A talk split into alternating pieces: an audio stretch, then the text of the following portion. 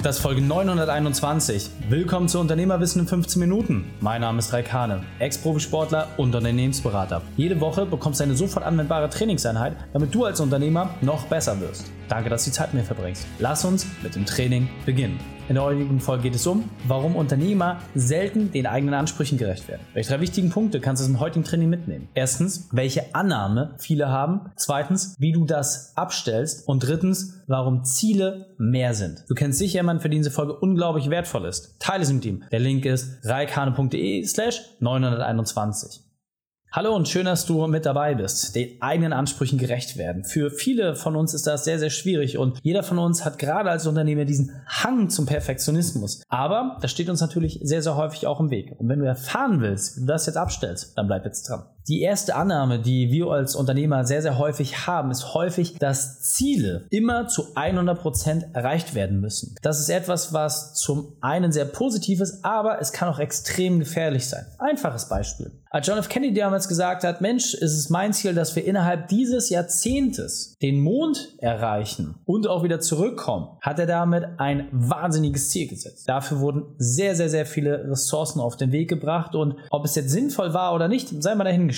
Aber es wurde extrem viel in Bewegung gesetzt, um das Ergebnis zu erreichen. Ob das jetzt sinnvoll war oder nicht, nochmal, steht völlig außer Frage. Wurde das Ziel erreicht? Ja, die Geschichte hat es uns gelehrt. Aber genauso gab es auch andere Projekte. Ja, auch der Bau der Atombombe. Ja, der Kinofilm Oppenheimer, wahrscheinlich haben ihn viele mittlerweile gesehen. Wie viel Ressource wurde zur Verfügung gestellt, um dieses Ziel zu erreichen. Was es uns danach gebracht hat, steht auf einem völlig anderen Papier. Das heißt, die Frage, die man sich mal stellen muss, ist, ein Ziel zu erreichen, heißt erstmal, dass ich sehr viel Energie auf einen Punkt lenke, um entsprechend das Ergebnis abhaken zu können. Was es aber auf der anderen Seite kostet, und was es danach auch entsprechend bedeutet, das siehst du anhand allein dieser beiden Beispiele. So, das heißt, nimm das einfach mal für dich mit. Bei einem Ziel geht es zum einen natürlich klar darum, dass es erreicht. Als Sportler wäre ich ohne Ziele verloren. Als Unternehmer bist du ohne Ziele verloren. Völlig egal. Das Entscheidende ist dabei aber weniger, dass du dich davon immer geißeln lässt, sondern dass du auch ein Gradmaß dazwischen findest mit, wie hoch stecke ich meine Ziele und muss ich diese tatsächlich erreichen. Ja, dieser berühmte Spruch, ja, du musst mit 30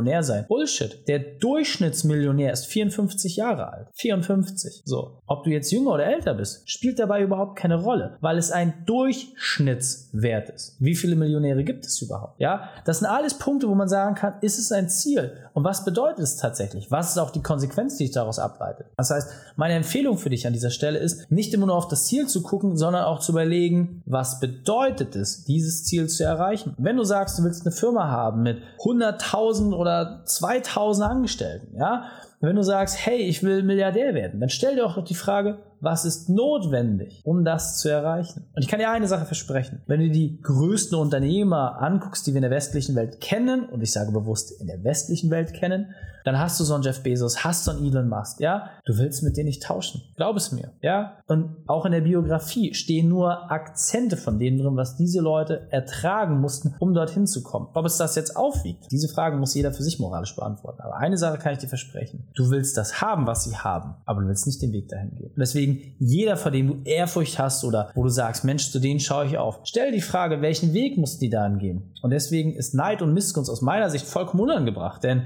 viel wichtige Frage ist doch, was hat es gebraucht, um das zu erreichen? Und wie schaffe ich das vielleicht mit weniger Aufwand? Ja, deswegen trenne dich bitte davon zu sagen, jedes Ziel muss auch zu 100% erreicht werden. Du solltest viel mehr deinen Blick dahin lenken, was braucht es, um dieses Ziel zu erreichen? Und ist das Ziel dann noch sinnvoll? Weil die Frage ist ja auch, was passiert, wenn ich dieses Ziel tatsächlich erreicht habe? Und nochmal, ich erinnere dich nur an die Fertigstellung der Atombombe, ja, mit dem Film Oppenheimer. Also ich kann es wirklich nur jedem empfehlen, ohne da jetzt wie Werbung machen zu müssen, aber schau es dir an, ja. Es wurde von Wissenschaftlern darauf hingefiebert, ohne ethisch diesen Kompass einzustellen, weil es einfach hieß, hey, wir wollen das fertig kriegen. Was es am Ende der Welt gebracht hat, insgesamt, ja, wie gesagt, das ist nicht meine Aufgabe, das hier moralisch zu bewerten. Aber trenne dich bitte wirklich von diesem Thema dass jedes Ziel auch zwangsweise erreicht werden muss. Ein weiterer Punkt, der sehr, sehr wichtig ist, ist das ganze Thema Perfektionismus. Es gibt keinen Perfektionismus. Nichts ist perfekt. Perfektionismus ist ein Konstrukt, ist eine Annahme. Ja, ist ein Modell, in dem man arbeitet. Denn nichts kann perfekt sein. Denn allein in der Sekunde, wo du sagst, jetzt ist es wirklich perfekt, es geht nicht besser, hast du automatisch eine Sekunde später diesen Moment schon wieder verloren. Und das ist doch vollkommen okay so und das ist auch super so. Ansonsten würde es ja keine Innovation geben. Ja, es wäre Stillstand, wenn man den perfekten Zustand wirklich erreichen könnte. Aber die Idee, dahingehend zu streben, das ist etwas völlig anderes. Das heißt, auch hier geht es darum, dass du Perfektionismus immer auch auf einer Zeitachse siehst. Das heißt ja nichts anderes, wenn du sagst, ich will, dass etwas perfekt ist, dass es den besten Zustand zu diesem aktuellen Zeitpunkt erreicht hast. Das ist das, was Perfektionismus im Grunde aussagt. Aber eine Sekunde später ist dieser Zustand vielleicht schon gar nicht mehr gegeben. Das heißt, achte einfach darauf, ob zu dem Moment, wo du diese Perfektion haben willst, das auch tatsächlich eingetreten ist. Und mit ein paar Wochen, ein paar Monaten oder ein paar Jahren Abstand wirst du sehen, hey, es ist längst nicht mehr perfekt. Aber zum damaligen Zeitpunkt war es das. Und so ist es für mich auch meine persönliche Aufgabe, diesen perfekten Unternehmertag regelmäßig anzupassen, weiterzuentwickeln, ja, auch auf meine Lebenssituation entsprechend einzustellen. Und dann sammle ich einfach die Häufigkeit, wie oft habe ich diesen perfekten Unternehmertag wirklich gelebt. Und so ist es quasi wie die Perlen an einer Kette. Je voller es ist,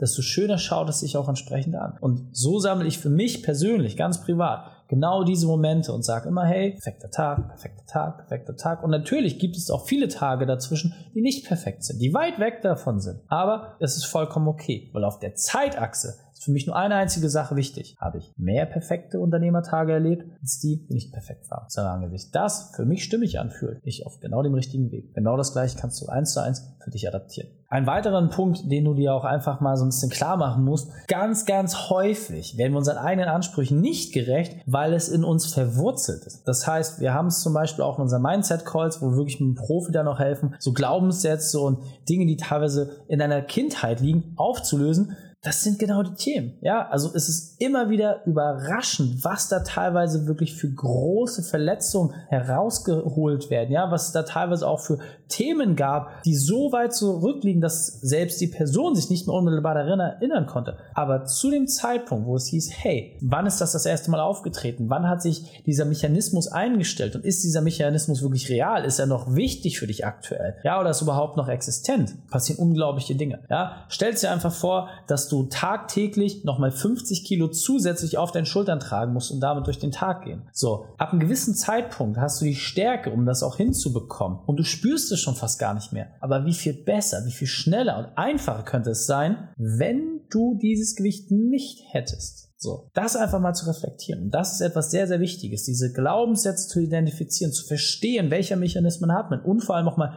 wirklich ganz, ganz, ganz, ganz weit zurückzugehen, in die Tiefe zu gehen und herauszufiltern, hey, wie sind diese Automatismen entstanden? Ich kann es einfach nur bei mir selbst beleuchten. In mich wurden viele Sachen einprogrammiert oder ich habe sie mir irgendwie angelernt, weil ich dachte, als Kind haben sie Bestand. Das hat mich viele Jahre gekostet, all diese Mechanismen wieder rauszuholen aus meinem System. Seitdem ich das geschafft habe, bin ich in vielen Sachen einfach deutlich entspannter. So, ich bin in teilweise auch mit Sachen, die mich früher wirklich getriggert haben, bin ich unverwundbar geworden, weil ich einfach ganz genau weiß, wie gehe ich mit diesen einzelnen Dingen um. Und genau das Gleiche ist es doch bei dir. Wenn du weißt, was dich triggert, wenn du weißt, wo dir das Messer in der Tasche aufgeht, wo du sagst, ah, da knirscht es, dann lohnt es sich doch da mal hinter zu gucken. Ja, einfach mal in die Fassade zu schauen, weil es ist doch so, als wenn du einen Splitter am Fuß hättest. Ja, natürlich kannst du den Fuß irgendwie verdrehen und es so machen, dass du da nicht auftrittst, aber der Splitter bleibt ja da. Der sorgt für Schmerz. Und er ist nicht viel besser, wenn du den Splitter jetzt einfach mal rausziehst, rausholst, die Wunde ordentlich versorgst und dann das Thema ein für alle Mal löst. Das ist genau die Hausaufgabe. Das ist genau die Arbeit und das ist wirklich Arbeit. Das ist nichts, wo man sagt, ja, da setze ich mich jetzt mal irgendwo hin und mach das mal schnell. Nein, das ist wirklich ein Weg, eine